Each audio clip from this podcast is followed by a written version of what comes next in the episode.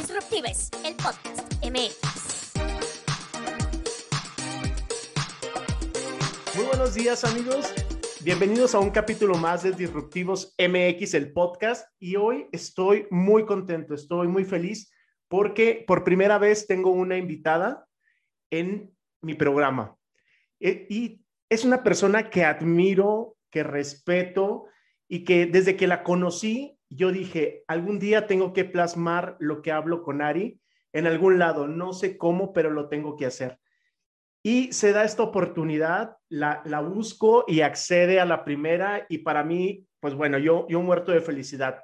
Para todos ustedes, les tengo aquí a una mujer trabajadora, activista, mujer trans. Ari Vera, ¿cómo estás, Ari?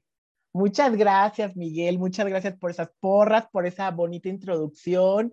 Eh, un, un, les mando un abrazo y un beso a todas las personas que nos escuchan a través de tu podcast. Y bueno, yo encantada de compartir aquí con todos, con todas, con todos y con todes ustedes este día.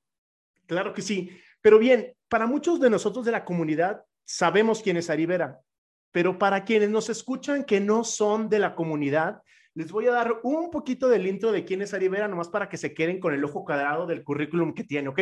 Y solo son poquitas cosas, porque tiene, uff, muchísimas. Es fundadora de la asociación Almas Cautivas, que trabaja en favor de la comunidad LGBTQ+, privada, privada de la libertad en los centros penitenciarios de la Ciudad de México.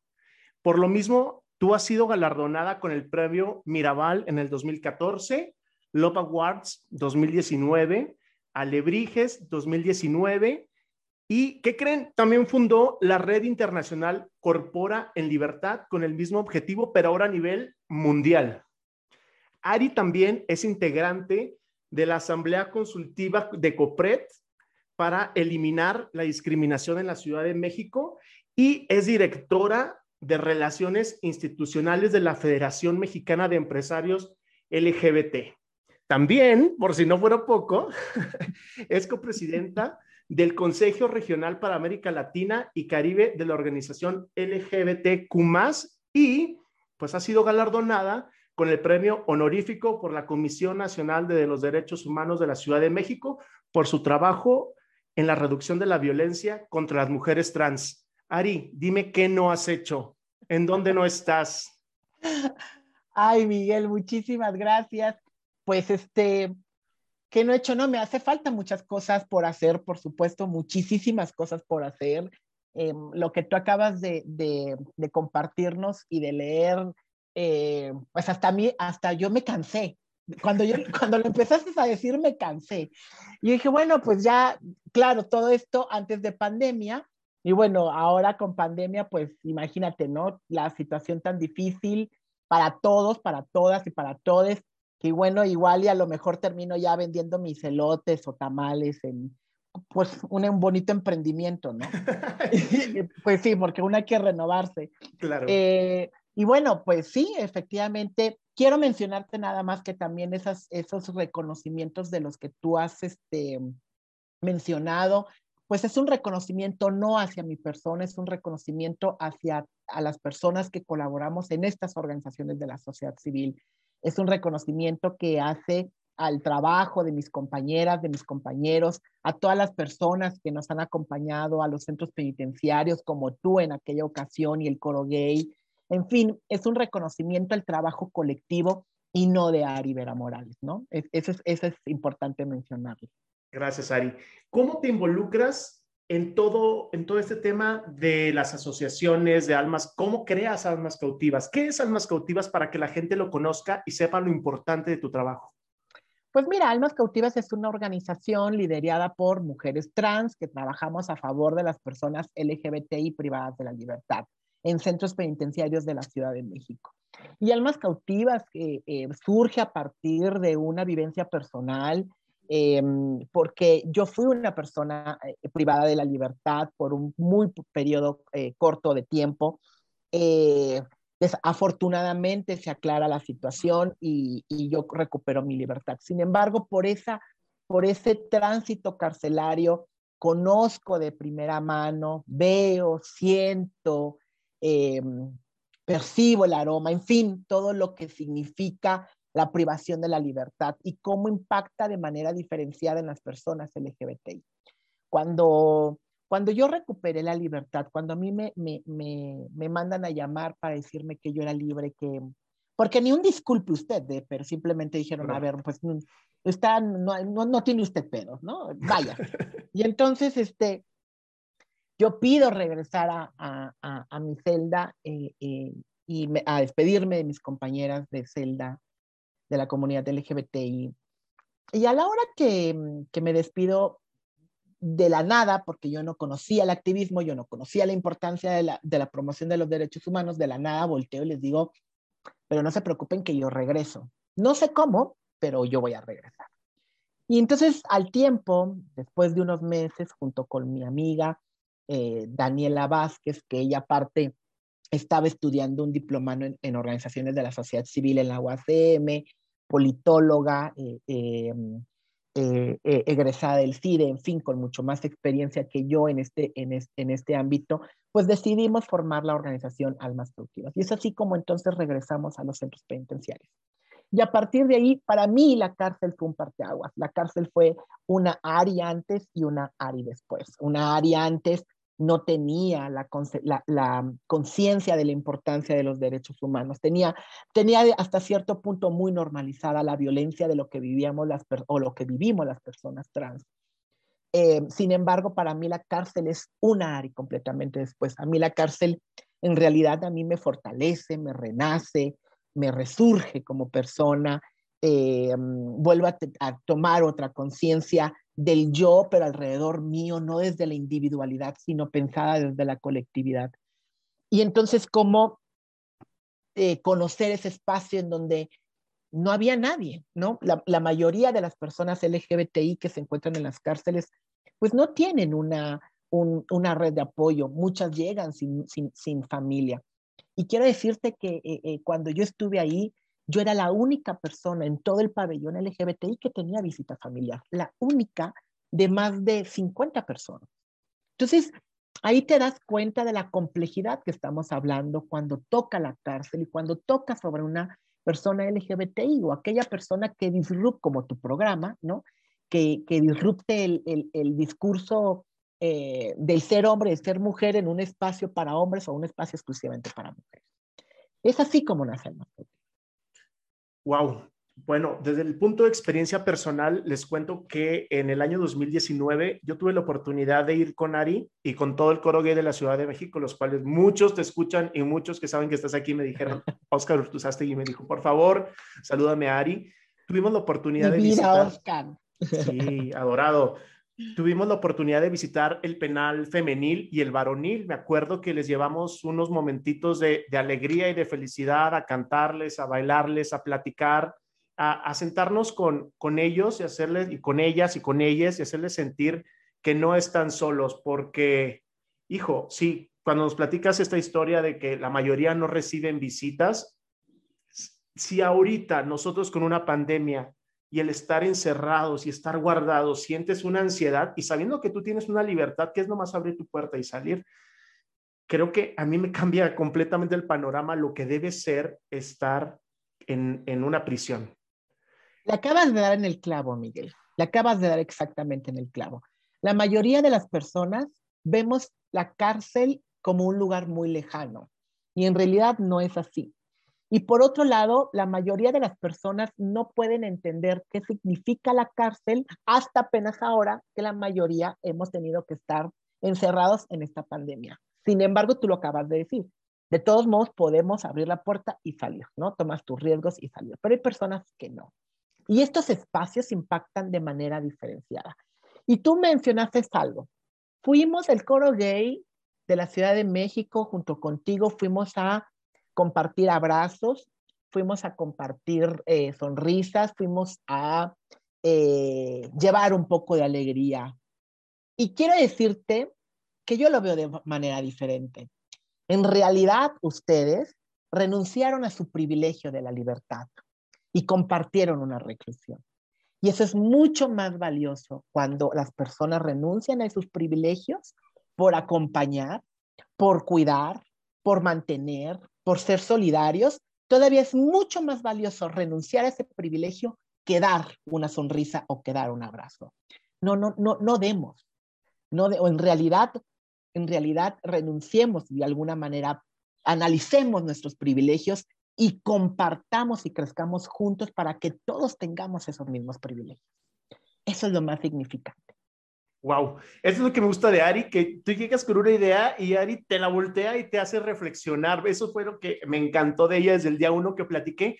Ari, hay algo que a mí me, surge y es una duda, es cuando una persona trans, seas eh, hombre o mujer trans, eres detenido, ¿a qué reclusorio, a qué reclusorio vas? ¿Depende ya de tu acta de nacimiento o, o a, qué, a dónde te mandan? ¿A qué se debe? Pues depende de muchos factores, Miguel. Mira, depende también en qué lugar fue eh, eh, la detención, en qué estado. Recuerda que México es una república federada y que cada estado es independiente, autónomo y tiene sus propias leyes. Y que por un lado, la federación es una manera de control y que está bien, pero que también tiene sus complejidades, como esta, ¿no? Por lo tanto, tenemos 32 estados, 32 eh, realidades de México completamente diferenciadas, ¿no? No es la misma situación de las que viven las personas LGBTI en la Ciudad de México que aquella que vive al norte de nuestro país o al sur. Pero enfocándonos directamente en lo que es la Ciudad de México, bueno, quiero decirte que en la Ciudad de México comienza a haber buenas prácticas en torno a la ubicación a la hora de que una persona trans tenga que ingresar a un centro penitenciario. Sin embargo, estas buenas prácticas aún no están em, obligadas eh, dentro de un reglamento o un documento que haga la autoridad forzosamente llevar a cabo este tipo de, de, acciones, ¿no? Y eso es lo que complejiza, complejiza, perdón. Entonces, pero en la Ciudad de México ya hay casos en donde ha habido personas, que, personas trans que ya tienen su identificación eh, acorde a su género de, de autopercibido y les es consultada, no elegida. porque es importante que mencionemos esto? no se trata que las personas trans elijan, no, o sea, no se trata de tener un derecho eh, privilegiado o un derecho diferenciado al resto de las personas, no, se trata de tomar en cuenta la autopercepción de bienestar y de seguridad de una persona trans para estar en algún lugar de reclusión. Para empezar, yo soy de la idea que en el caso de las personas trans se tienen que buscar medidas alternativas de privación de la libertad. Porque sabemos que la cárcel no reinserta, sabemos que la cárcel no rehabilita, sabemos que la cárcel no, no reforma. En realidad, esa es una decisión personal de cada persona privada de la libertad. Eh, eh, la autoridad tiene que, está obligada a dar las herramientas, pero ese es un proceso individualísimo, punto, ¿no? Bueno, pero sabemos que la cárcel impacta de manera diferenciada en las personas LGBTI, sobre todo las personas trans. Entonces, a mí me parece que tendríamos que pensar en medidas alternativas de reclusión, como a lo mejor arrestos domiciliarios, en fin, otro tipo de situaciones. Pero bueno, una vez si llega la persona trans al reclusorio, tiene que ser consultada su autopercepción de bienestar y seguridad. Si la persona trans cree que pudiera estar mejor en un reclusorio de mujeres, bueno, que se considere esa autopercepción. Si la persona trans cree que pudiera estar mejor o más salvaguardada o con mejor oportunidad de muchas cosas que está en un reclusorio de hombres, bueno, que también se considere. Esta práctica se comienza a hacer en la Ciudad de México, pero te vuelvo a repetir, no está obligada, ni homologada, ni está eh, vinculada como manera eh, obligada, pues sí, por parte de las autoridades en la Ciudad de México. Pero hay avances, hay avances. Excelente. Una pregunta que, eh, pues bueno, ahorita que mencionabas de las visitas, ¿a qué crees que se deba la soledad de la comunidad LGBT que está recluida en un penal? Pues mira, eh, recuerda, mira, partamos de la idea que los centros penitenciarios son el exacto reflejo de la sociedad en libertad. Si estamos en una sociedad altamente discriminadora, pues por supuesto que la cárcel se potencializa la discriminación al igual que la violencia, al igual que todos los fenómenos sociales. Y en este caso, las personas LGBTI resulta exactamente lo mismo. Las personas LGBTI normalmente fuera, en, libertad, tú sabes que los procesos de mm, vínculos familiares son complicados, ¿no? Al menos en, en, en, un principio, cuando las personas expresan su identidad o su orientación. Hay una ruptura entre la familia eh, por miedo, por la falta de entendimiento, porque, la, porque los papás no saben qué hacer, porque los hijos tampoco sabemos cómo decirles. En fin, hay un, hay un distanciamiento. Y normalmente, quiero decirte, que la mayoría de las personas LGBTI que ingresan a, los, a los sistemas penitenciarios están exactamente en ese momento, en ese momento de distanciamiento familiar. Y entonces incurren en, muchas veces en círculos de violencia o en prácticas que les expone y que les atrae de manera más fácil a los centros penitenciarios. Entonces, cuando llegan las personas LGBTI a la cárcel, normalmente llegan ya sin un vínculo familiar, sin ningún vínculo de pareja, sin ningún vínculo de amistades, muchas veces abandonadas hasta por sí mismas, ¿no? Hasta por sí mismas. Entonces, por eso se ve la diferencia que las personas LGBTI difícilmente tienen em, relaciones familiares dentro de los sistemas penitenciarios. Aunado a esto, que tus amistades pudieran ser el vínculo familiar, pero si la cárcel también es hostil con las visitas que son LGBTI, pues tú como amiga lo que menos quieres es ir a un lugar a donde te violentan, te lastiman, no te, no te respetan tu identidad. Entonces, claro que esto provoca que las personas LGBTI, sobre todo personas trans, pues se encuentren solas, abandonadas y expuestas en un centro penitenciario. Claro. En temas de capacitación para la policía, porque supongo que cuando hay detenciones arbitrarias o cualquier tipo de detención, no se respeta la identidad de género de las personas, ¿no? Yo he visto muchos videos en donde, por ejemplo, el caso tan famoso de Lady Tacos de Canasta, la forma en que se refieren a ellas, ¿qué se debe hacer para que las autoridades comiencen desde raíz a educar a estas personas que se encargarían de cuidarnos a no violentarnos en general como comunidad LGBTIQ? Pues mira, existe un protocolo, existe un protocolo por parte de la Fiscalía y por parte de la policía en donde deben de respetar tu identidad, tu expresión de género y tu orientación sexual. No puede haber eh, una violencia de ningún tipo a la hora de hacerte una amonestación o eh, eh, cumplir con una orden de aprehensión, etc. O sea, existen estos documentos, existen estos, estos papeles vinculantes, estos reglamentos obligatorios por parte de la autoridad. Sin embargo, también hay que partir de la idea que muchas de nuestras autoridades se responden a partir de sus propios prejuicios. Y que ese es el primer reto, que, el, el mayor reto que tenemos la comunidad LGBTI, de, eh, de construir lo que socialmente y culturalmente nos han impuesto por muchos años. Y que tenemos que, y si tú eres un servidor público o una servidora pública, Tú tienes que dejar tus prejuicios y tus creencias a un lado porque tú estás haciendo un trabajo por parte del Estado y el Estado mexicano ha firmado y ratificado a través de sus leyes que tiene que respetar a todas las personas y que no debe de importar su orientación, identidad y expresión de género. Estos documentos existen, pero te vuelvo a repetir, las autoridades, la falta de conocimiento, la falta de capacitación, los prejuicios y pues de alguna manera la mala información contraída en casa provoca estas situaciones que tú me estás comentando. Claro, y hablando de falta de, pues, de conocimiento, de sensibilidad, estaba leyendo que, bueno, eres veracruzana y que comenzaste a estudiar tu licenciatura en educación especial con especialidad en problemas de aprendizaje en la Escuela Normal Veracruzana. Y justo aquí llega tu primer obstáculo, ¿cierto? Así es. Platícame un poquito de esto. Bueno, a ver, cuando tú eres una persona trans, cuando eres una, una chiquillilla trans, comienzan muchísimos obstáculos desde, desde el momento en que tú te, te, asumes como persona diferente, ¿no? Em, sin embargo, en este, en este capítulo que tocabas de comentar en la normal veracruzana, bueno, quiero decirte que eh, en esa época, yo tenía como 18 años, estaba empezando mi licenciatura en educación y pues mi imagen, mi expresión de género, pues era una expresión de género un poco híbrida, un poco no binaria, pues no, no quedaba claro si yo era niño, niña, pues imagínate, ¿no? En esa época y aparte en un sistema de, de profesores normalistas educativos como completamente cerrados, limitados, y llega pues Adamari López, ¿no? O sea, Britney Spears. Entonces, claro que le saca de onda a toda esa gente. Pero lo peor de todo es que muchos de estos profesores de, de, en esta escuela a mí me mandaban a llamar a sus cubículos para preguntarme yo por qué quería ser maestra, ¿no? Yo por qué quería ser educadora.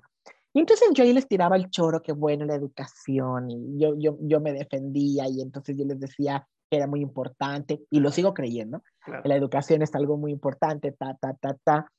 Y hasta que llegó un momento en que de plano me decían, ¿sabes qué? Es que nos preocupa que una persona como tú vaya a homosexualizar a los niños, niñas y niñas. O una persona como tú vaya a confundir lo que es un hombre o lo que es una mujer a los niños, niñas y niñas. O también nos preocupa que termines violando a los niños, ¿no? Wow. Siempre esta relación entre pedarastía con la homosexualidad, la transexualidad, con, con la diversidad sexual, es un, es un asunto que hasta hoy en día, ¿no? Seguimos enfrentando mucho de los colectivos LGBTI. Eh, y entonces, pues llegó un momento en que en una de mis materias que yo tenía que hacer mi observación a la práctica en un kinder, llego al kinder, bueno, vengo yo muy linda, divina, vengo a hacer mis prácticas, ¿no? Yo muy ilusionada. Y en ese kinder me dicen, bueno, pues a la gente como tú no te podemos recibir, no es bienvenida, los padres se van a, se van a preocupar porque sus hijos eh, convivan con alguien como tú, entonces no te podemos recibir a hacer el, el, el servicio social. Entonces regreso a la escuela y les digo, pues no me dejaron aquí, pero ya traigo esta opción. Entonces la, el, el, director me dice, pues aquí el alumno no escoge, ¿no? Las uh -huh. personas alumnas no escogen. Nosotros te dimos la opción y no te, de, no te dejaron ahí, no es nuestro problema. Date de baja porque vas a, tienes en automática reprobada esa materia. Entonces, ese fue el primer obstáculo, por supuesto. Y también recuerdo, por ejemplo, que muchas de las personas profesoras eh, me decían que por qué yo no estudiaba otra cosa, ¿no? ¿Por qué yo no estudiaba para diseñadora de modas, para estilista? Eh, esta, esta idea, ¿no? De que las personas trans tienen que cumplir ciertos puestos de trabajo, uh -huh. ciertas, eh, esta idea prejuiciosa, ¿no? Y cómo estas ideas se construyen a partir del otro y terminan a las personas trans aventándolas a la periferia, a la periferia de los derechos, pero en el centro de la violencia. Entonces, claro, sin embargo, sin embargo, esa situación que la que tú estás diciendo no me cimbró, no me cimbró en torno a la importancia de la defensa de los derechos humanos de las personas trans. Para mí, te vuelvo a repetir, un parteaguas importantes fue la cárcel. Claro, porque no te rendiste, ¿verdad? Eh, te, también tengo la información de que terminaste tu licenciatura en marketing en la UIN de la Ciudad de México y más tarde la maestría en defensa y promoción de los derechos humanos en la UAC. No sé, claro. Mira, de ahí, después de la normal veracruzana, entré a trabajar, bueno, obviamente con todas las lágrimas derrotadas y mi, y mi caja de huevos, llegué, me regresé, a, me regresé a, a, Veracruz, porque esto estaba en Jalapa, en el puerto de Veracruz, empecé sí. a trabajar en una marca de cosméticos por, en estas tiendas donde eh, las deudas son parte de tu vida y ¿no? el palacio del suelo, ¿no? En, claro. este, en, estas, en estas tiendas. Y entonces, pues ahí también enfrenté una situación difícil. Entró al baño, eh, me entró al baño de niñas y bueno, al, al, salir del baño de niñas salí escoltada de la tienda como yo si, si hubiese cometido un delito por utilizar un baño. Eh, y porque me metí al baño de niñas, entonces yo era niño en ese momento con identificación de niño, uh -huh. y entonces pues fui expulsada de la tienda, ¿no? Por, por claro. simplemente utilizar un baño, ¿no? Entonces también ahí tuve un, un, un, problema. Sin embargo, se arregló la situación, la verdad es que era buena vendedora, me empezaron a caer ofertas para venirme a la Ciudad de México a trabajar con otra marca de cosméticos muy importantes de, de firma francesa, y llego aquí a la Ciudad de México y es también cuando comienzo a estudiar aquí en la Ciudad de México, estudié la licenciatura en Mercadotecnia en la Universidad de Insurgentes y también después, bueno, la maestría en Derechos Humanos. Y la verdad es que mi venida a la Ciudad de México, yo, yo soy jarocha, pero de feña de corazón, porque yo tengo que reconocer que en la Ciudad de México yo encontré un nombre, encontré, encontré un trabajo, encontré identidad, encontré un desarrollo de vida.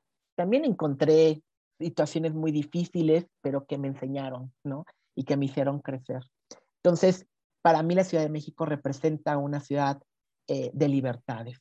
y que tenemos que defender todos y todas. Claro, la Ciudad de México yo también le tengo cierto amor-odio. yo, soy, pues yo soy de Chihuahua, entonces entiendo perfectamente lo que es venir de una ciudad que son bastante conservadoras y yo al llegar a la Ciudad de México venía con bastante prejuicios, bastantes arquetipos, venía muy marcado o muy, muy estudiado quién debía ser Miguel como para encajar, ¿no? Para encajar en el trabajo, con el círculo de amigos, con la familia. Y llego aquí y se rompe todo ese esquema. Por más que digan la Ciudad de México, sí es una ciudad que marca la diferencia en este país y bueno, es cuando yo conozco al coro que yo entro con mil prejuicios, o sea, de que yo cómo voy a bailar este, Madonna, cómo me voy a subir a cantar, cómo voy a ponerme un tacón o cosas así que decía yo, a ver, estás aquí para esto. Entraste al coro como un experimento y yo entré como un experimento de a ver qué pasa y descubrí que todos tenemos un lado femenino, lo nieguen o no, y descubrí ese lado femenino y lo empecé a disfrutar y no por eso significaba que pues bueno, yo iba a salir vestido como chica, sino que dije, empecé a conocer y explorar todas esas partes de mí y empecé a encontrar una tranquilidad en mí. Empecé a reconocer yo a quien veía en el espejo ya, ¿no? Ya no era el típico hombre gay heteronormado macho, ¿no? Porque yo lo veía y realmente yo sabía que no era eso. Cuando empecé a descubrirme, gracias a la Ciudad de México, empecé a tener paz conmigo mismo. Pero algo que, que me causa, y te lo pregunto a ti, es ¿por qué la feminidad nos pone en riesgo o en el centro de la violencia, seas mujer trans o una mujer cisgénero o un hombre femenino, ¿por qué te pone la feminidad? ¿Por qué feminidad es igual a riesgo o a violencia? Pues mira, eh, antes de contestarte esta pregunta, nada más quería mencionarte que, que, que, padre, o sea, la verdad que bueno que te deconstruiste. Y yo siempre he dicho que la mejor manera de deconstruirnos es pensar que todo lo cuando todo lo convertimos en unisex es porque nos viene valiendo gorro, ¿no? todo se convierte, todo se convierte en unisex cuando nos vale gorro, ¿no? Y yo creo que eso es un estado de libertad, cuando le quitamos la carga del género a las cosas negativas, o sea, a, las cosas para no convertirlas en cosas positivas. Y tú lo que acabas de decir, bueno, mira, esto es, esta pregunta es un poco complicada de responderla, pero te podré decir que socialmente, culturalmente, lo femenino siempre se ha impuesto en esta cultura patriarcal, en esta cultura machista, como algo devaluado, como algo sin valor, como algo de menor importancia, que también en la misma división del trabajo, pues no es valorado el mismo trabajo realizado por las personas afeminadas, por las mujeres, por las personas trans que versus a los, o los hombres, ¿no? Cisgénero, heterosexuales, dominantes, hegemónicos, ¿no? Eh, todo, lo, todo lo femenino impuesto, eh, impuesto en cuerpos femeninos es visto de manera eh, diferenciada, pero lo femenino visto en cuerpos masculinos, pues todavía peor, ¿no? sin valor, sin, sin importancia, desde una mirada patologizante, como si estuvieses enfermo o enferma, en fin, todo, todo lo negativo que se pueda construir a través de un ser humano recae muchas veces en estos cuerpos eh, que irrumpen lo que significa la femenidad.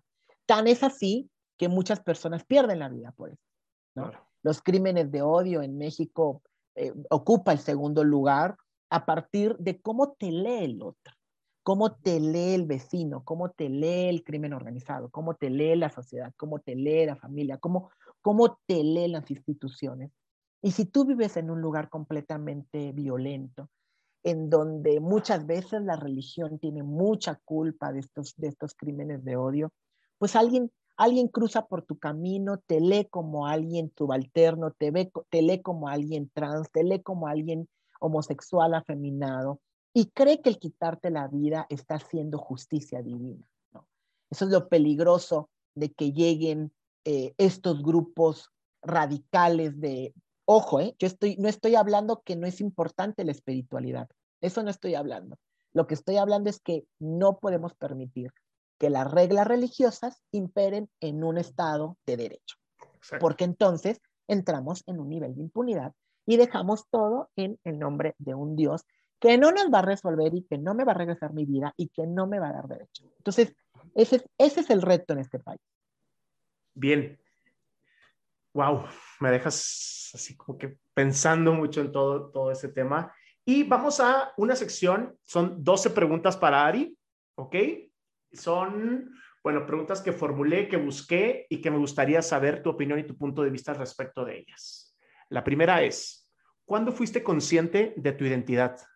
Ay, súper, desde siempre, te puedo decir que desde siempre. A ver, así como un recuerdo muy, muy, muy clarito, yo me acuerdo perfectamente que a mí me encantaba caminar detrás de mi mamá eh, y no por andarle cuidando el cuerpo, porque aparte mi mamá tenía un cuerpo, la señora bailaba taitiano, ya te podrás imaginar el cuerpo que tenía. Claro. Este, obvio lo heredé, lo heredé, ¿verdad? Sí, sí, yo, yo te he visto, yo te he visto. y entonces, bueno, yo, yo caminaba tras de ella porque a mí me encantaba ver cómo su falda se movía. Sí. Eh, em, ¿sí, ¿sí, me escuchas bien, Oscar? Se trabó un poquito, pero va. Ajá. De nuevo, no te preocupes. Ahí está. ¿Sí me escuchas ya bien? Sí, perfecto. Ah, ok, ya, ok. Y entonces, bueno, yo caminaba detrás de, de mi mamá precisamente porque me gustaba mucho ver cómo su falda se movía, los, los olanes de su falda, el vaivén de la falda. Y ese vaivén de la falda yo lo quería ver, pero en mis piernas. Entonces, eh, para mí ese fue un momento decisivo de decir, es que yo quiero ponerme esa falda, yo quiero tener esos olanes. Y ese fue un momento en el cual yo me identifiqué como una mujer. Eh, sin embargo, eh, siempre supe que el identificarme no estaba bien porque todo lo alrededor me decía que yo era niña. ¿no? Pero bueno, ese fue el punto clave en mi vida. Y que te estoy hablando que te gustaría tres años, cuatro. Tengo una foto donde yo estoy ahí con envuelta de con un mantel de mi mamá y que tengo, yo creo que tres años con guarachitos y yo ya me hacía vestiditos con ropa, con, con, con trapos. O sea, perfectamente sabían yo quién era. Claro, y los demás no sabían. Los demás son, eran los equivocados. Yo sabía quién era. Claro. Pregunta dos. ¿Qué es lo que más te preguntan en relación con tu identidad de género? Ay, bueno, me preguntan qué me operé, qué me quité, qué me puse, este, si todavía tengo pene, vagina, si me hice la jarocha. Ay, no, no, bueno, te dicen hasta lo que no. Y, y, por un lado, a ver, yo soy una persona muy paciente, soy una persona muy respetuosa, entiendo que el tema de las personas trans puede generar curiosidad, morbo muchas veces, pero también a veces esos comentarios son muy malintencionados. Yo, yo, yo, yo siempre me he preguntado, cuando tú conoces a alguien, tú lo primero que le preguntas es cuánto dinero tiene en el banco, cuánto dinero tienen los ahorros. Yo creo que no. Yo creo que nadie hacemos eso. No. Y no tenemos por qué tampoco preguntarle a las personas trans, aún así sea percibida o no como persona trans, no tenemos por qué preguntarle si tiene, no tiene, si se puso, no se puso, cómo tiene relaciones, qué rol.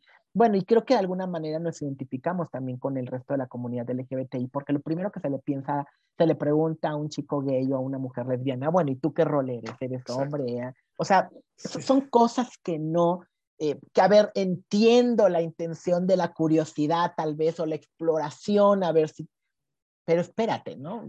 Primero ve y pregunta a Google, a San Google, y, y, ya después este, lo preguntas de otra manera, ¿no? Sí, claro, porque esa pregunta de quién es el hombre y quién es la mujer, pues no, no hay. o sea. Y en este caso, las mujeres trans también, o las personas trans, ¿cómo, ¿y cómo te llamabas antes? Ah, Espérame, te pregunta. No, o sea, exacto. Siguiente pregunta, ya diste en el clavo. ¿Qué representa para ti el cambio de nombre? Pues mira, para mí el cambio de nombre significa darle nombre a la persona que siempre tuvo que haber tenido ese nombre. Enunciar a, Ari significa enunciarme a mí misma como alguien que, que se reconoció, que se construyó, que decidió ser feliz, que decidió ser libremente. Eso para mí significa ese nombre. Y qué bello que las personas trans tienen la oportunidad que la mayoría de nosotros no tenemos, que es construirte como tú te... Todos tenemos la oportunidad de construirnos, pero tú tienes esa oportunidad de desarrollarte y crearte, pero full, de inicio a fin, todo. Y eso para mí es de admirarse el, la valentía que tienes para decir, para en un punto, ese punto de quiebre y decir, ¿sabes qué? Soy Ari, soy mujer trans y que el mundo te conozca, porque si salir del closet es difícil. Claro. No, no quiero imaginar lo que es salir del closet y ahora salir con tu, con tu verdadera identidad, con quien eres de verdad y afrontar, supongo que te afrontas a esto día a día. Debe ser algo muy complicado. Diario. Complicado y desgastante, la verdad. y desgastante, y sobre todo, por ejemplo, aquellas personas trans que no tienen una identificación eh, acorde a su autopercepción, imagínate, no, es, son cuestionadas por entrar a un baño, son cuestionadas por ir a pagar una cuenta, son cuestionadas por utilizar su tarjeta de crédito, por ir al banco y hacer algún trámite, son cuestionadas en todo, en todo momento se te cuestiona eh, qué, tan, qué tan válida eres y qué tan real o qué tan, eh, qué tan honesta eres, ¿no? es un eh, proceso cuando... de... Sí, no, adelante. No, no, no, dale, dale. Que me imagino que es un proceso de validación diario, ¿no? Para muchas personas. Pero la validación no, la validación no entendida como eh, no, no entendida como identidad, sino lo peor es que te intentan validar como persona. Eso es todavía peor, ¿no? sé Si me explico. O sea, si se, si se te cuestiona qué tan mujer o qué tan hombre puede ser. A ver si esta sí parece, no parece, o este sí parece, no parece. Sí se cuestiona eso, pero lo que más se cuestiona es qué tan válida como persona y como ser humano eres. Y eso es terrible. Sí. Siguiente pregunta es, ¿ser trans es algo que debería contarse o debería obviarse? Sí y no. La, la, verdad es que te podría dar la respuesta que sí y no. Me parece que es una decisión muy personal tener que decir, soy una persona trans, soy una mujer trans, pero también es una postura política. Decir, soy una persona trans es, es, es una postura política, es, es una manera de eh, visibilizar una problemática, es una manera de visibilizar, o sea, es visibilizar una problemática que enfrentamos las personas trans a través del el acceso a nuestros derechos. Pero también tenemos que visibilizar otras realidades de la diversidad, pero también tenemos que visibilizar otras opciones de ser felices, que también tú lo puedes ser y que si siempre estás identificado con el género opuesto al que tú naciste, pues adelante, ¿no? Yo, yo me siento súper chida, tú también te puedes sentir súper chido. Entonces, me parece que hablar de, la, decir soy una persona trans o no es una decisión muy personal. También no necesariamente tiene que ser constante. Hay espacios en donde yo lo digo y hay espacios en donde no lo tengo que decir ni lo tengo que compartir. No. Eh, me parece que es una decisión muy personal de cada quien y que ambas son válidas. Muy bien. Tú, Ari, ¿qué le diría a las personas que ven la disforia de género como una patología? Pues que están equivocadas, ¿no? La, disforia de... pues es que la transexualidad, la, la, la, disforia de género en realidad no es una enfermedad mental. Lo que nos provoca la, la disforia de género son los otros, el ambiente. Yo me estreso a partir de cómo yo me concibo, pero porque el otro me niega el acceso a un derecho, porque el otro me trata de manera diferenciada, con, con humillaciones, con maltrato, con vejaciones, porque el otro no me permite entrar a este lugar, porque el otro, porque la sociedad me exige que para ser reconocida como mujer tengo que cumplir con las características A, B, C y D, y como hombre A, B, C y D, y no llegar a esos estándares, por supuesto que me genera un estrés, por supuesto que me genera un estado de ansiedad, y por supuesto que entonces me da disforia. Pero no es porque yo haya, yo me haya infectado de la disforia o haya agarrado mi rayo transexualizador y me haya puesto disforia. No, es el otro quien me genera ese estado de ansiedad y ese estado de estrés. Claro, de hecho hasta la misma comunidad, yo como hombre gay te lo puedo decir, hasta la misma comunidad te pone unos patrones que dices tú, no puedo cumplir con ser guapo, tener este, un cuerpazo, un trabajazo, estar de fiesta todo el tiempo, verme en Instagram súper, no puedo, o sea, dices tú, basta. no y con los de Grinder menos. Y con los perfiles de Grindr menos, o sea, imagínate, ¿no? Guapo, musculoso, con lugar en trono. Ay, Ay no, ya, dulcera, no. no. Hombre, si no podemos con los de la sociedad, menos con los de Grindr. Ari, ¿qué problemas afrontan las personas trans en cuanto a cobertura de salud? Pues totalmente, en todos los sentidos. No, eh, mientras se siga pensando que el acceso a la salud solamente eh, está destinado para mujeres que tienen vulva y para hombres que tienen pene y no pensar que hay hombres que tienen vulva y no pensar que hay mujeres que tienen pene, pues desde ahí hay una, una un sesgo en la atención a la salud de las personas trans. Eh, creo que, eh, y estoy casi segura que la atención a la salud de las personas trans debe ser un eje prioritario para cualquier gobierno, para cualquier ciudad, porque de todos modos muchos de nuestros procesos de construcción identitaria muchas veces es de manera clandestina, a solas, por recomendaciones, y esto provoca serias afectaciones en nuestro cuerpo, en, nuestra, en nuestra hasta misma expectativa de vida. La Comisión Interamericana de Derechos Humanos dice que la expectativa de vida de las personas trans es de 35 años. Yo aquí te preguntaría, ¿cuántas personas, mujeres trans o hombres trans adultas mayores conoces? Y yo si acaso, yo creo que tú me vas a decir una o dos, o casi ninguna, ¿no? Porque no llegamos a viejas, y no llegamos a viejas precisamente por todo esto que estamos hablando. Por lo todo lo anterior en el aspecto social, pero también en el aspecto de salud.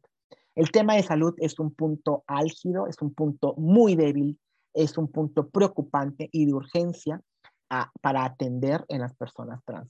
Tenemos que ver a la atención de las personas trans desde una manera más integral, que a ver, la Ciudad de México está dando un paso importante a través de la construcción de una clínica para la atención de las personas trans, de la salud, de una manera más integral.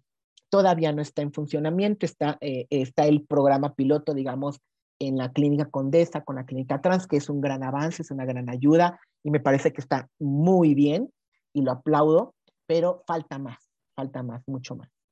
Perfecto. El acceso a, los que son, bueno, psiquiatría y los medicamentos que se tienen que tomar para tu proceso de, pues cuando estás en, ay, se me fue la transición. porque entonces estás en tu transición, perdón, son carísimos. ¿Cómo se solventan?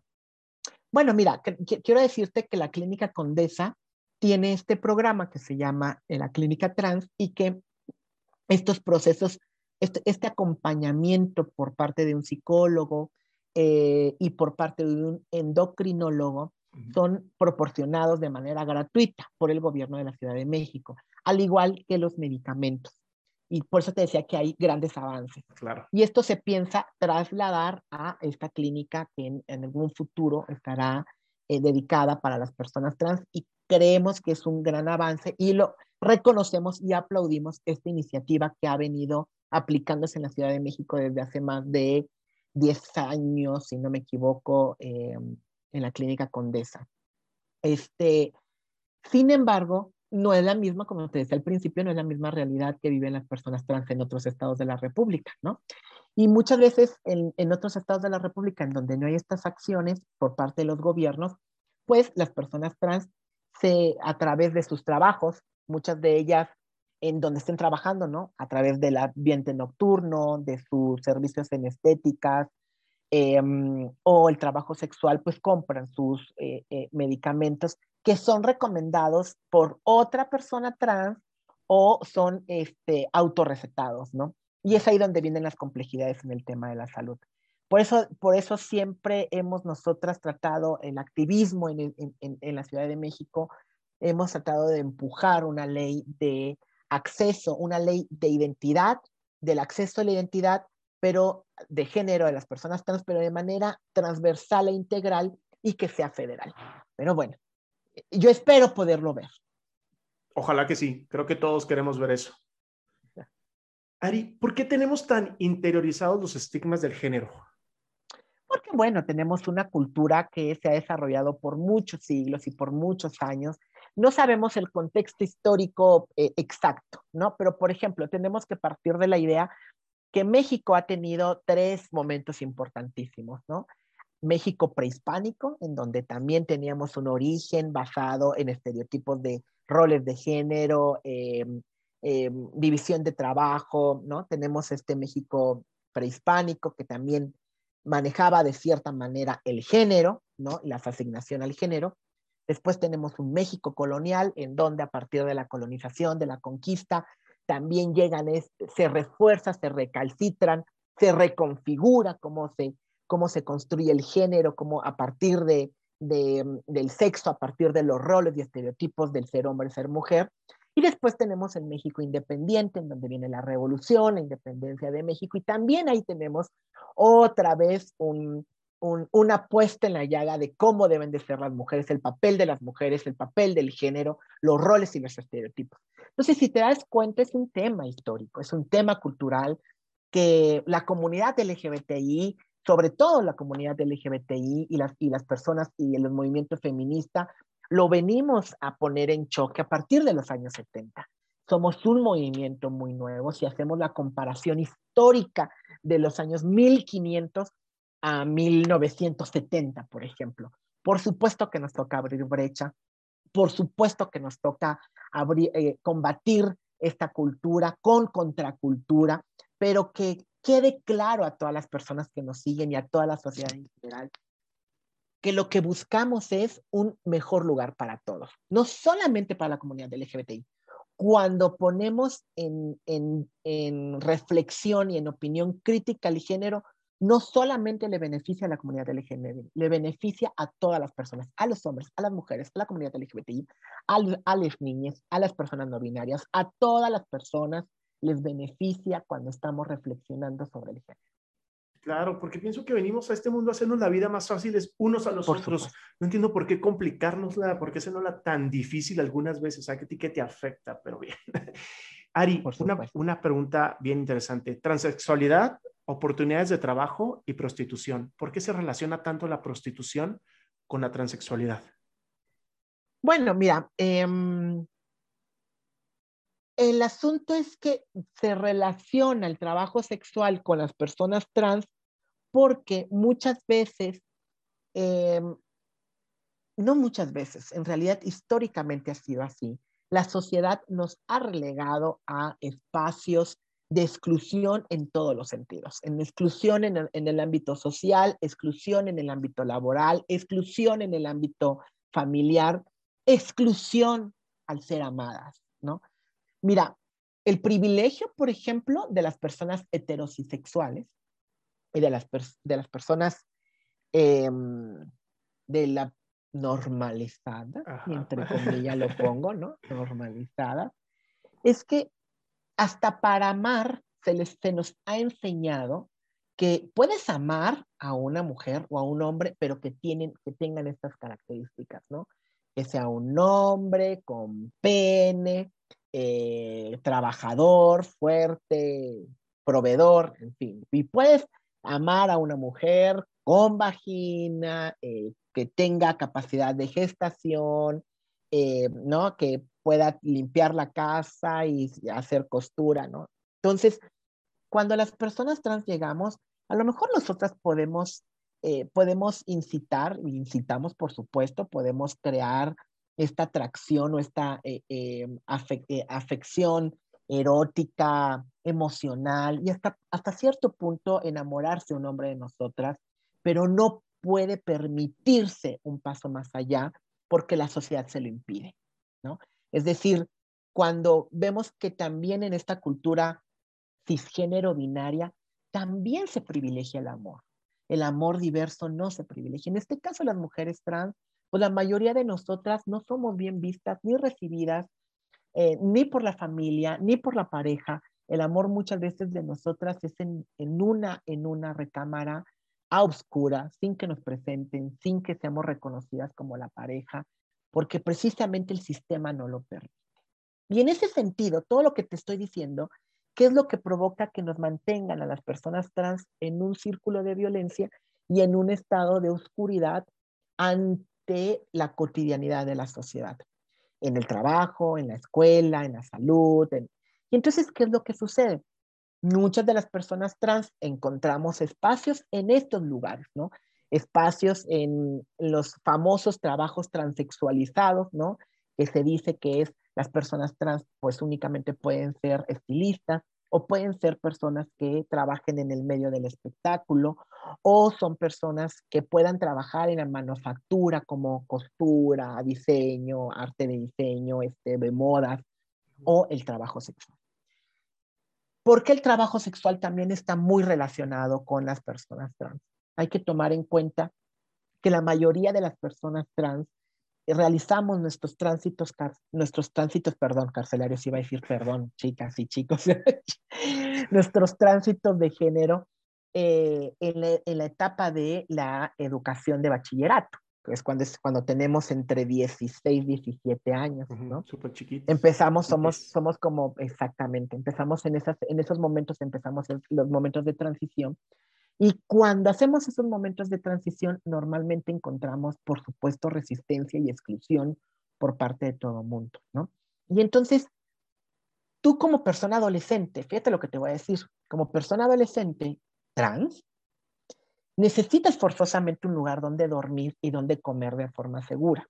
No puedes romper, aunque te estén jodiendo la vida, no puedes romper con tu casa tan fácilmente, porque necesitas estar ahí para resguardarte. Pero sí puedes romper con la escuela. Lo que sucede en la escuela, en tu casa, también sucede en la escuela. En la escuela el bullying, la violencia, las burlas, las bromas. Entonces, tú como persona trans dices, a ver, yo no puedo estar en dos lugares en donde me jodan de la misma manera. Tengo que romper con uno, ¿no? Es de mi casa la necesito, la escuela la puedo omitir. Y entonces esto que provoca que en un futuro las personas trans tengan pocos niveles educativos formales.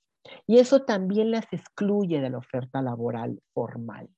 Entonces, esperamos nosotras, el movimiento trans, que esto tendrá que cambiar conforme van pasando las generaciones. Hoy vemos, por ejemplo, generaciones de personas trans adolescentes que están en los espacios educativos, que están defendiendo su identidad desde las escuelas, que están terminando sus estudios básicos y superiores y que entendemos que eso también va a cambiar la, la narrativa en el acceso laboral a futuro. Pero hoy en día tenemos una generación de mayoría de mujeres trans que no tienen una educación formal, que las excluye del ámbito laboral formal y que perpetúan esa violencia, o sea, e, e, esa violencia sistemática queda perpetuada en su cuerpo, en sus historias de vida, y entonces seguimos replicando estos estereotipos o estos roles, me explico, y que nos colocan en la violencia. Entonces, me parece que hablar de la inserción laboral de las personas trans, también tenemos que quitarnos estos prejuicios y estos estereotipos que tenemos de las mujeres trans. Es decir, sí, es trabajadora sexual, pero es trabajadora sexual porque probablemente su historia de vida le evitó, le propició no llegar a concluir sus estudios. Es decir, hay muchas trabajadoras sexuales que te, que te aseguro que no saben que pudieron ser ingenieras, no saben que pudieron ser astronautas, no saben que pudieron ser contadoras, porque no se dieron la oportunidad de conocer sus talentos, conocer sus aptitudes, conocer su desarrollo, profesional. Entonces, a mí me parece que cuando hablamos de inclusión laboral tenemos que hablar de dos, de dos poblaciones completamente diferentes, de aquellas en las que necesitamos hacer acciones afirmativas y en aquellas en donde tenemos que ir pavimentando un camino que llegará a las nuevas generaciones. Wow.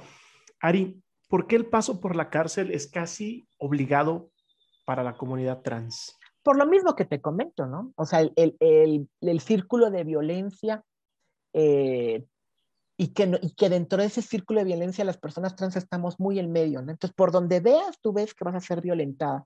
Por donde voltees, tú, vas, tú, tú entiendes que vas a ser violentada.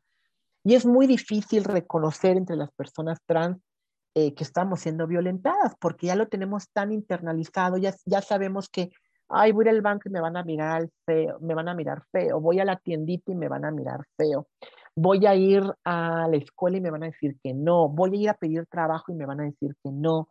Em, ya lo sabemos y entonces ya lo normalizamos.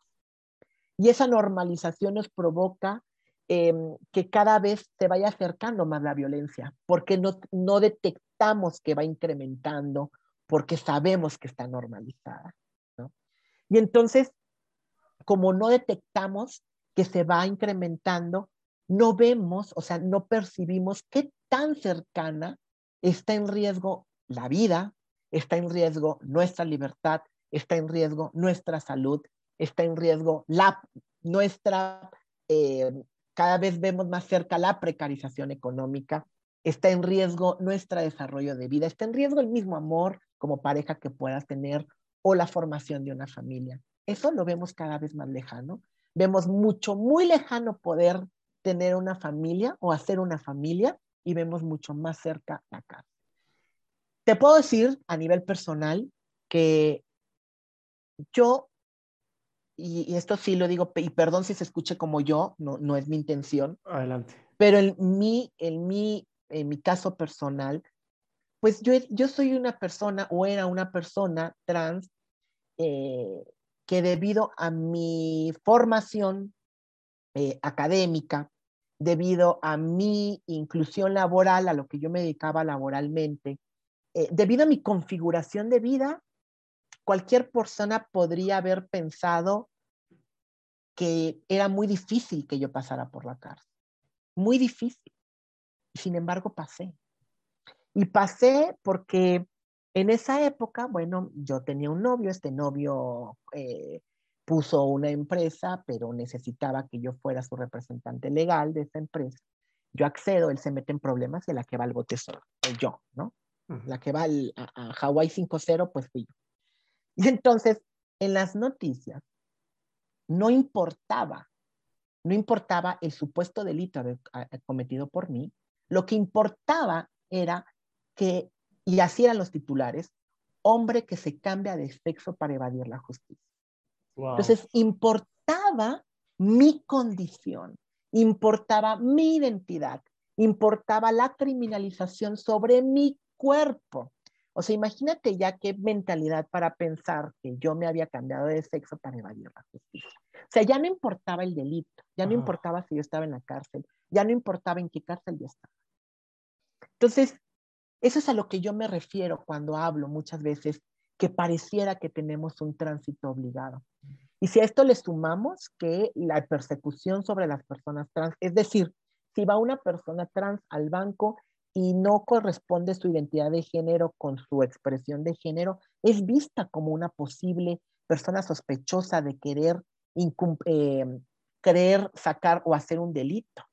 Hay personas trans que han sido llevadas al Ministerio Público, que han estado encarceladas por 48 horas porque el banco les dice, esta persona me quiere meter un fraude porque no es esta persona, simplemente por la vista de cómo ser leídas. A eso yo me refiero. Pareciera que todas las personas trans en este país tenemos que pasar por un tránsito carcelario. Y yo creo que en el mundo. Y también me da mucha tristeza. Y lo digo desde una mirada muy reflexiva.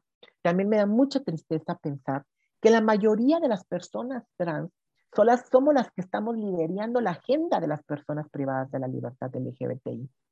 Porque de alguna manera nosotras estamos preparándonos de manera inconsciente que pareciera que la mayoría vamos a pasar por ahí y al menos que ese tránsito carcelario no sea más violento por ser quien tú eres.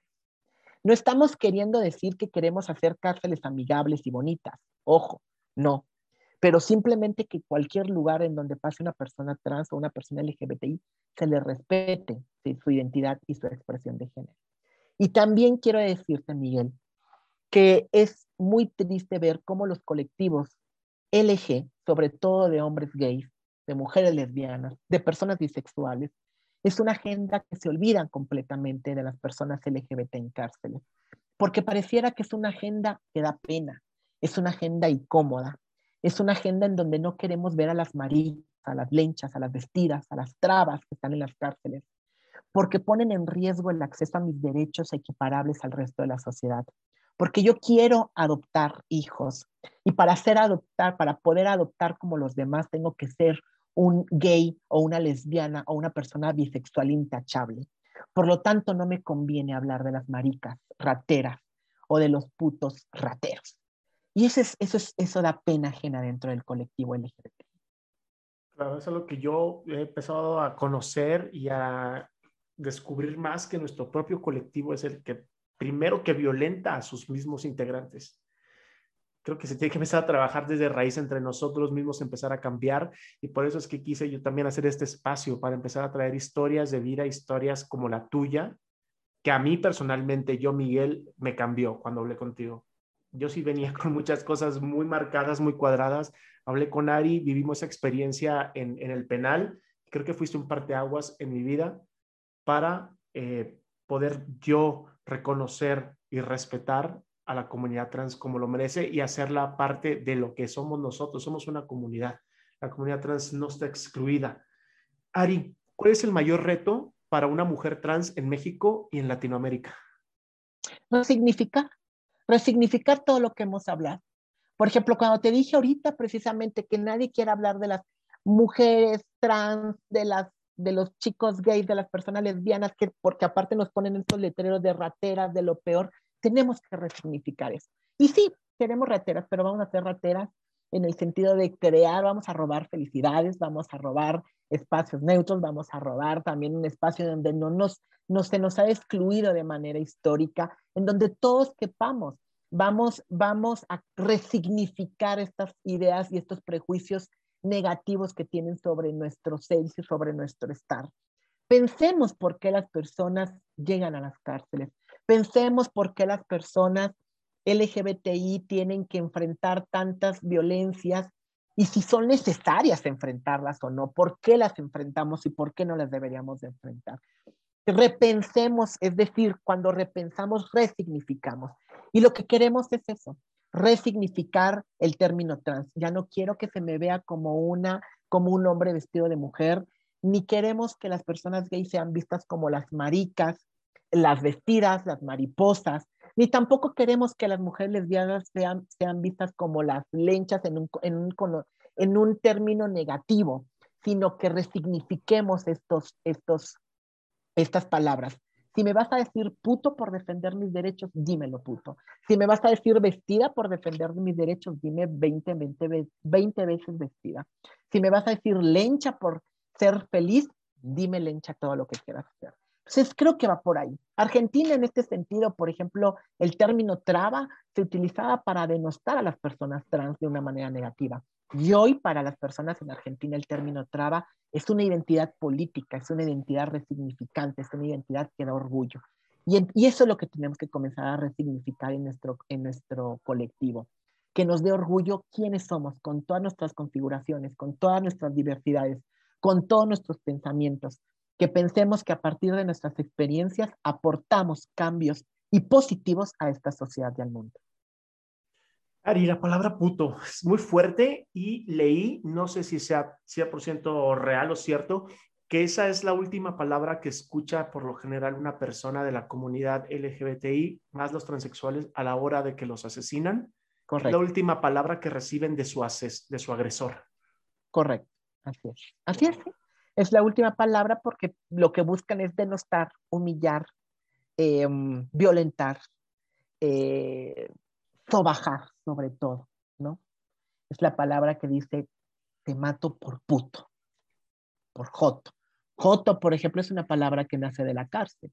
En la, en, en, en la época de Porfirio Díaz, cuando se crea Lecumberri, em, eh, se hace en, Lecumberri, la, es, es una forma panóptica, es un círculo, y entonces son crujías alrededor, y había una crujía que se llamaba J, y en esa crujía J se encarcelaba a las personas homosexuales, aquellas personas que expresaban su afecto por su mismo género, por hombres. Y entonces a partir de ahí nace el término Joto. Entonces Joto no nada más no hace referencia nada más a tu orientación sexual. Joto hace una referencia a la criminalización por ser gay. Es, es, es una palabra que te condena, es una palabra que, que te, que te marca como a través de una sentencia, que te hace ver como una persona en conflicto con los demás, en conflicto con la ley. Eh, eso es lo que en realidad significa Joto. ¿Y cuántas veces no nos han dicho, yo creo, a muchos de nosotros eso y la normalizamos y lo vemos? Ay, pues sí, soy Joto, pero ya que escuchas el significado real y de dónde viene, por eso es importante resignificarlo. Mira, yo creo que entre nosotros, la comunidad LGBT, a ver, a mí me parece, por supuesto, de manera consensuada, a mí me parece que si yo entre mis amigas me hablo o pro y medio, es porque estamos resignificando muchas veces esta palabra, eh, pero tú te das cuenta cuando hay personas que lo hacen con toda la mala intención eh, y con la intención negativa. Entonces, a ver, entre nosotras y entre nosotros y entre nosotros podemos hacerlo, pero no puede venir un heterosexual a decir joto, ni joto, ni puto, que hoy por hoy encontramos a muchos heterosexuales que agarran el, el argot del lenguaje LGBT para sus, sus puras pláticas, ¿no? El que está pasando, el, el que de, que de payasa. Yo me quedo, me quedo fría como ahora en, el lenguaje, en el mundo heterosexual. Y está bien, la neta está chido, porque también es una manera de sensibilizar y que ellos, que las personas heterosexuales, cuando hablan en femenino y cuando hablan con el argot LGBT, no pasa nada, no se convierten en gays, no se convierten en lesbianas, no pasa nada. ¿no? Exacto, no contagiamos a nadie. No contagiamos nada. No es un virus. Exacto. Ari, ¿a dónde pueden acudir las personas con dudas sobre su identidad de género? ¿A quién, puede, ¿A quién deben acudir y qué es lo que no deben hacer? Si ahorita están en un momento de transición o en su momento de catarsis donde se están conociendo, ¿tú qué les aconsejas? Paciencia. Yo lo que les aconsejo es tener mucha paciencia y sobre todo eh, salvaguardar su integridad. Es decir, hay lugares, hay, hay, hay lugares o hay familias que tú puedes em, expresar tu identidad o hacer tu transición porque cuentas con ese apoyo familiar, pero muchas veces no es así. Y cuando tú estás en una familia o en un núcleo familiar que es que atenta contra tu seguridad, contra tu bienestar, yo le recomendaría que tuviera paciencia, que la transición va a llegar en el momento correcto y que la comience cuando esté en un lugar seguro, cuando esté con personas seguras, cuando esté eh, acompañada a través también de médicos eh, que puedan asesorarle y orientarle, que, si, es, si es de su interés, realizar un tratamiento de sustitución hormonal. Em, que tenga paciencia, que el momento va a llegar, que en el momento menos pensado va a poder ver en el espejo esa persona que siempre quiso ver.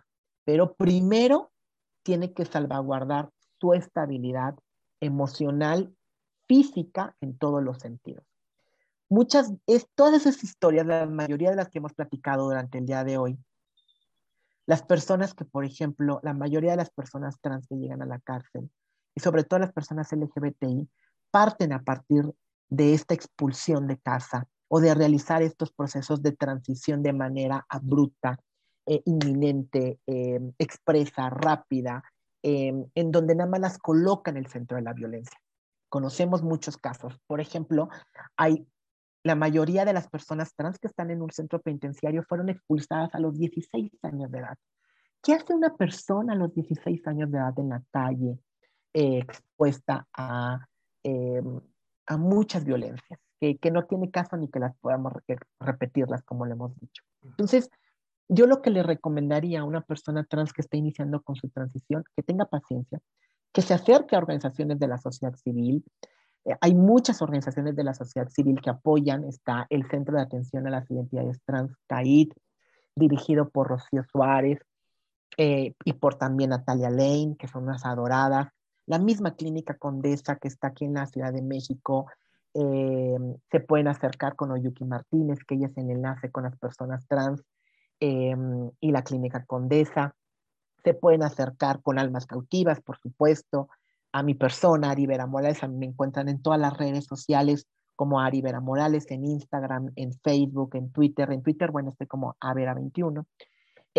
Pueden acercarse también a otra organización que se llama Casa de Muñecas Tiresias, que la dirige este, mm, Kenia Cuevas, que es una adorada. Eh, hay varias organizaciones y también hay organizaciones para padres de personas trans o para padres de personas LGBTI. Y que también, y que recuerden, también recuerden ustedes, como las personas trans, que no solamente transicionamos nosotras, también nuestros padres, también nuestras madres, también la familia. Y que así como somos pacientes con nosotras, también tenemos que ser pacientes con nuestros familiares. Ellos también están aprendiendo a deconstruir qué es ser mujer, qué es ser hombre. Pero sobre todo, ellos tienen que aprender a priorizar el amor de familia, el amor que se le tiene a su hijo y a su hija sobre sus propios prejuicios, sobre sus propios conocimientos. Pero eso lleva tiempo y también nosotras tenemos que tener paciencia. Ari, para todos aquellos que estén interesados en apoyar almas cautivas, en sumarse, en conocer, en entender más, ¿dónde pueden hacerlo? ¿Dónde se pueden acercar contigo? Pues se pueden acercar en todas las redes sociales de Almas Cautivas. Estamos en, tenemos nuestra página web www.almascautivas.org.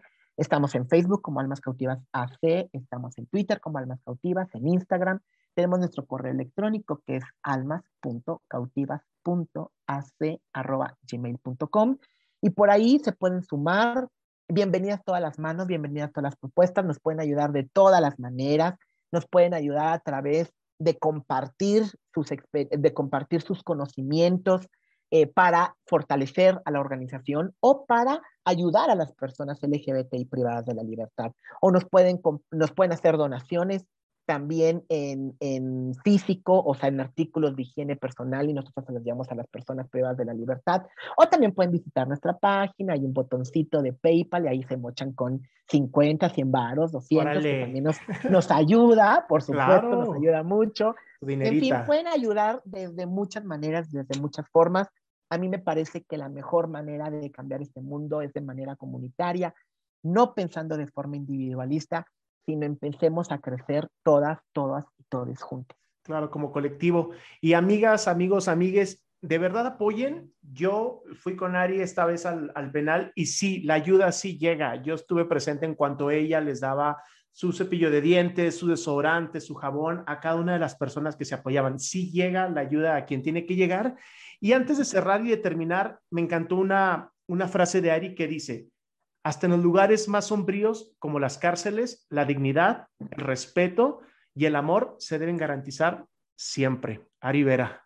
Ari, ¿algo que quieras sumar, algo que les quieras decir a todos antes de despedirnos?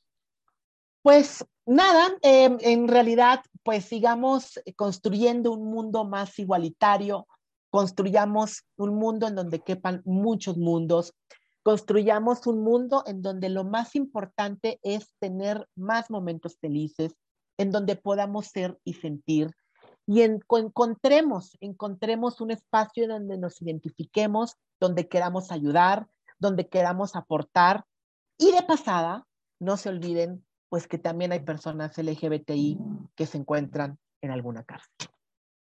Pues muchas gracias por la invitación. No, mil gracias a ti, mil gracias por, por este momento, gracias por abrirte con nosotros, gracias por ser un agente de cambio, gracias por ser esta activista real, no una activista de, de tu sillón y estar en redes nomás, no, eres una persona completamente disruptiva y encajas perfectamente en, en mi podcast. Mil gracias por el tiempo, mil gracias por abrirte con todos nosotros y espero que no sea la última vez. Así es, invítame cuando quieras y yo feliz de compartir con tu audiencia. claro, y invita más comadres y platicamos y sacamos muchos más Hacemos un chal trans. Ah, claro, LGBTero. Exacto. Ah, primero trans y después un LGBTero. Como sea, el que tú quieras. Este es tu programa. Me parece muy bien. Besos grandes y gracias, gracias por la invitación. Y bueno, y mis mejores deseos. Que este, que este programa, este, este podcast se replique y le dé voz a las personas que no pueden tomar su voz en propia persona. Gracias, Ari. Amigos, nos despedimos. Gracias por habernos acompañado una vez más a un capítulo de Disruptivos. Nos vemos en la próxima emisión. Disruptives, el podcast MX.